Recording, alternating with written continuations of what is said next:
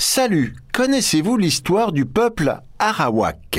Non, bien sûr, parce que ça fait longtemps qu'ils ont disparu. Les Arawaks étaient des Indiens d'Amérique qui vivaient paisiblement dans l'archipel des Bahamas. 3 millions d'indigènes sympathiques et débonnaires, libres et heureux, dont les observateurs ne cessaient de souligner le remarquable sens de l'hospitalité et du partage. De braves gens, quoi, qui n'ont commis qu'une erreur, mais fatale, car cause de leur éradication, celle de se trouver sur le chemin d'un grand prédateur aveugle, d'un abruti dangereux, avide, menteur, égoïste et cruel, Christophe Colomb.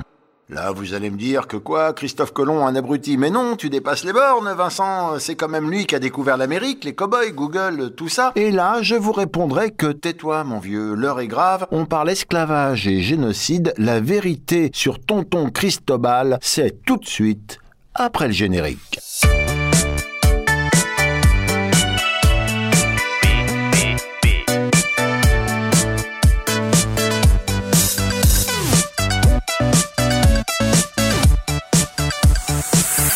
Va commencer avec une citation. Voilà, c'est toujours très chic. Une citation attribuée à Winston, j'arrive pas à le dire, à Winston Churchill. Christophe Colomb fut le premier socialiste. Il ne savait pas où il allait, il ignorait où il se trouvait, et il faisait tout ça aux frais du contribuable. Voilà qui décrit bien notre personnage. Pourquoi? Eh bien parce que la découverte de l'Amérique, comme on l'appelle traditionnellement dans la culture occidentale, fut en réalité le débarquement, un peu pénible, en 1492 sur un îlot des Bahamas d'un équipage formé à la hâte de marins vétérans et de novices espagnols et autres origines européennes. Un équipage hétéroclite mené par Christophe Colomb, persuadé d'avoir accosté en Asie. Alors, a-t-on affaire à un imposteur ou à un incompétent chanceux? Eh bien, moi, je dirais les deux. Déjà, Christophe n'est pas le premier à avoir découvert l'Amérique. Des vikings venus d'Islande se sont établis pendant plusieurs décennies au Groenland avant d'atteindre vers l'an 1000 des régions de l'est de l'actuel Canada, établissant une colonie nommée Vinland à l'embouchure du fleuve Saint-Laurent. Voilà, oui, la découverte du continent américain revient à Amerigo Vespucci. Amerigo Vespucci. En 1497. Amerigo, navigateur et explorateur d'origine italienne au service de la couronne espagnole, dont le prénom a d'ailleurs servi à baptiser ces nouvelles terres. Amerigo, Amérique. Vous voyez le truc quand même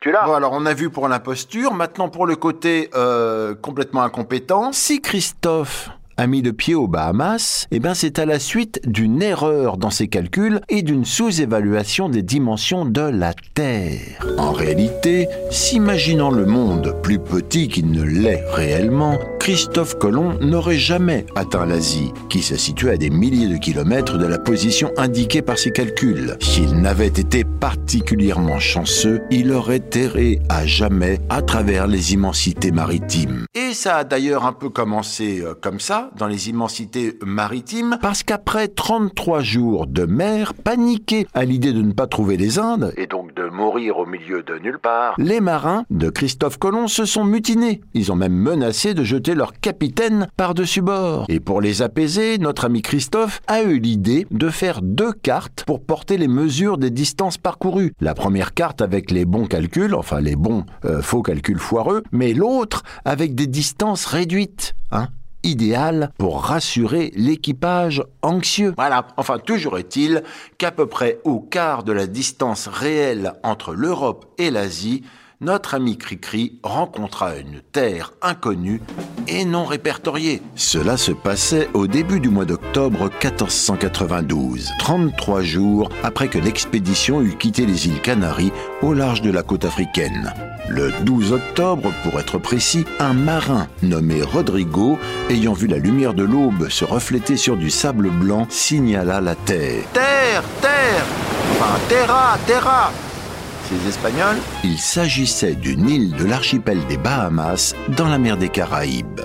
Dans le Code des marins, il était dit que le premier homme qui apercevrait une terre était supposé recevoir une rente perpétuelle de 10 000 maravédis. Mais Rodrigo ne reçut jamais cet argent. Voilà, Christophe Colomb a prétendu qu'il avait lui-même, eh oui, aperçu une lumière la veille, la veille du 12 donc, et a empoché la récompense.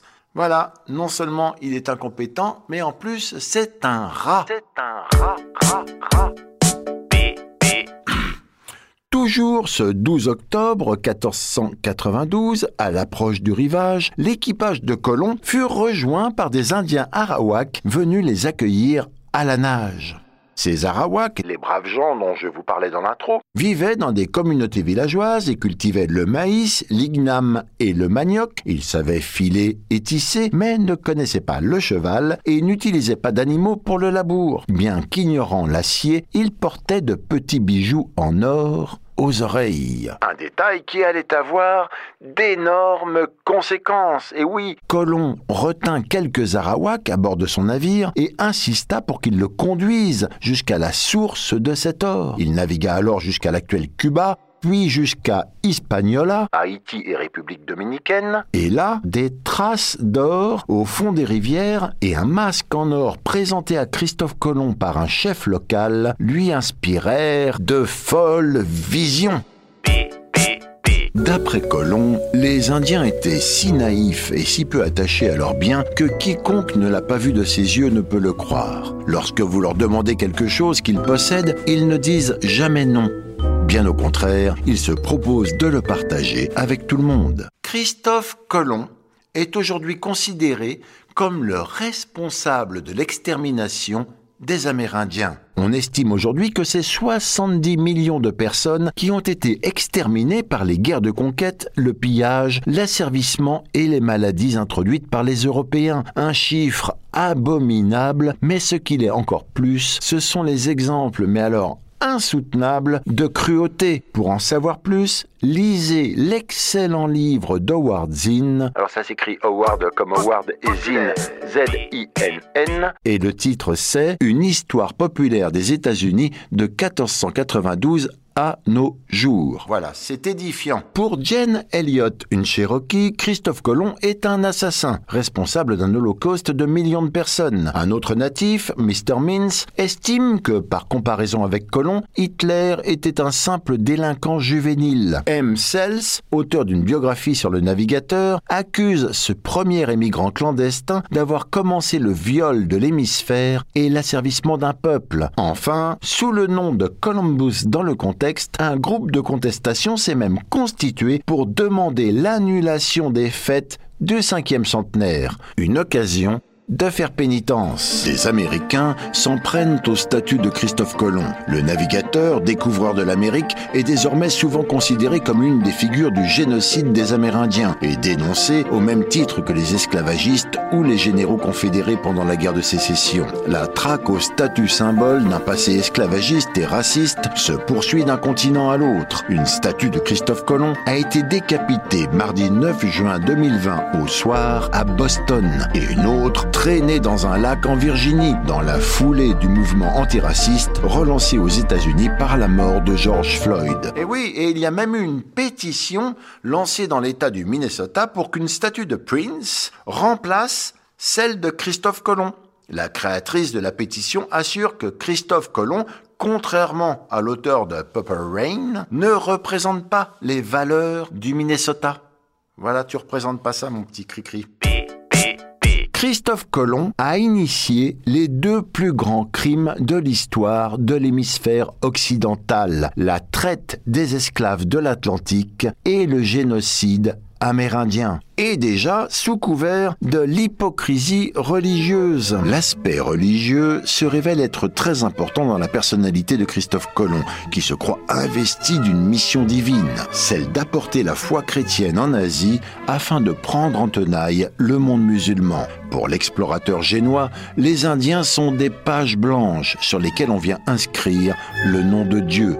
Une inscription de plus en plus brutale au fur et à mesure de la colonisation espagnole. Le mysticisme de Colomb, proche de la folie, l'associe davantage aux croyances médiévales qu'au temps moderne. Voilà, mais il faut pas croire que tout le monde s'en foutait parce que ces méthodes tyranniques, tant envers les Amérindiens que les Espagnols réfractaires, seront sévèrement critiquées de son vivant et en 1500, hein, on n'est que huit ans après la fameuse découverte, les souverains espagnols exigent l'arrestation et le retour de Colomb en Europe pour y être jugé. Malade et affaibli, notre super-héros se retire à Séville. Il y vit seul, quasiment oublié par ses contemporains, abandonné par la plupart de ses compagnons d'aventure qui se sont enrichis grâce à lui il mourra, et oui comme tout le monde d'ailleurs, en étant toujours convaincu d'avoir atteint l'Asie et sans avoir compris la véritable portée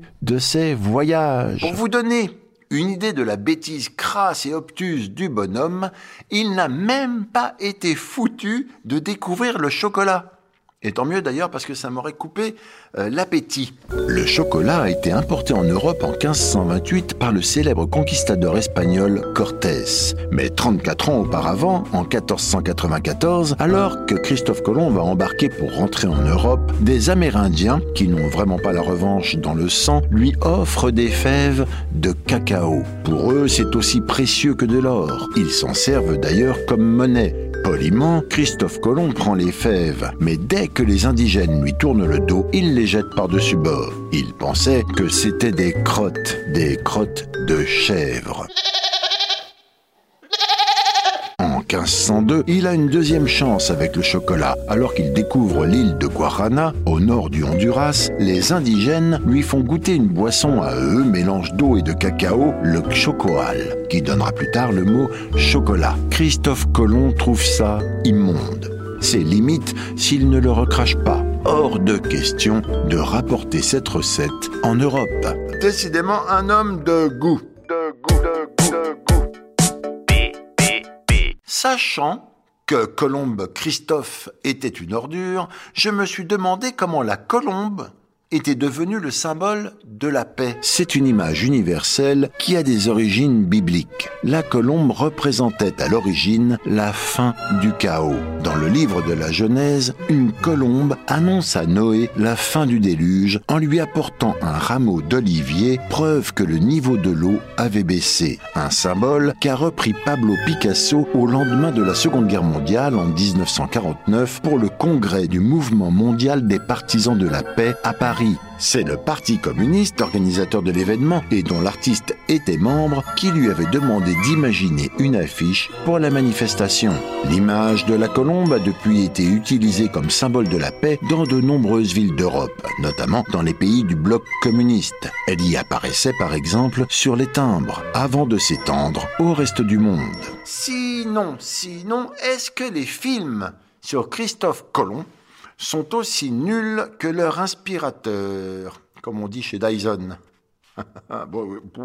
alors on a, on a, alors par ordre chronologique, s'il vous plaît. En 1949, Christophe Colomb, un film de David MacDonald avec Frédéric Marsh, Florence Eldridge, Francis L. Sullivan. Critique presse 2,1 sur 5. En 1992, deux films. Christophe Colomb La Découverte, un film de John Glenn avec George Corefes, Marlon Brando et Tom Selleck. Critique presse 1,3 sur 5. Et la même année, donc, 1992, 1942, Christophe Colomb, un film de Ridley Scott avec Gégé Depardieu et Sigourney Weaver. Critique presse 2,4 sur 5. Pour finir, en 2008, Christophe Colomb, L'énigme, un film de Manuel de Oliveira avec Ricardo Trepa, Léonore Baldac, Manuel de Oliveira. C'est le film sur Christophe Colomb le mieux noté par la presse avec 2,9 sur 5. Bravo, bravo. Et tiens, ça c'est marrant aussi, toujours dans les images qui bougent, l'inspecteur Colombo aka Peter Falk, dans la série policière des années 1970, malgré son patronyme dérivé hein, de celui du grand navigateur, Christophus Colombo, est sujet au mal de mer. ça, c'est pas drôle, franchement. On a aussi le poulet Colombo, l'un des plats emblématiques des Antilles, qui se prépare avec du poulet, du porc, du cabri ou du poisson. Oui, mais alors là, je suis d'accord, aucun rapport. Et pour clore ce chapitre, je vous donne un des avis sur TripAdvisor à propos du restaurant Christophe Colomb au Cap d'Agde, qui n'a pas l'air beaucoup plus brillant que euh, l'original. Je déconseille fortement. Une cuisine surgelée dans toute sa splendeur, insipide. Les plats sortent en quelques minutes comme à la cantine. un vrai piège à touristes. Voilà. On pourrait dire ça de l'histoire de l'Amérique. Ouf, on se termine cette traversée pénible d'océan podcastique, non pas en accostant en Amérique, accueilli par les Arawaks, mais avec quelques bonnes vieilles blagues débiles de derrière les fagots, blagues pourries donc, mais bien en phase avec notre sujet. C'est parti, mon kiki. Alors d'abord, deux devinettes subtiles. Qu'a fait Christophe Colomb lorsqu'il a posé son premier pied en Amérique? Je laisse réfléchir. Réponse, il a posé son second pied. Deuxième devinette. Pourquoi les Indiens d'Amérique ont-ils froid? Là, j'y vais tout de suite. hein. Réponse, parce que Christophe Colomb les a découverts. Ensuite, on a de la rime riche. Christophe Colomb a découvert l'Amérique Moi j'ai découvert en plastique. hein. Et pour finir, du grand Toto. La maîtresse interroge Toto. Toto, où se trouve l'Amérique? Toto va au tableau et pointe du doigt l'Amérique. Maintenant que vous savez où se trouve l'Amérique, dit la maîtresse au reste de la classe, qui l'a découvert? Et là, tous les élèves en chœur répondent C'est Toto, hein, madame? Voilà, voilà, voilà. Merci de votre patience. J'espère que ce podcast vous aura tout au moins permis de réviser votre jugement sur le sale type qu'était Christophe Colomb. PPP, c'est terminé, mais un PPP nouveau vous attendra la semaine prochaine. PPP, pourquoi, why, that is the question, et ben the answer is parce que personne ne peut lire, écouter ou voir tous les trucs de dingue qu'on trouve sur Internet. Salut et bienvenue à Lise qui nous rejoint pour six mois et qui va nous aider sur ce PPP.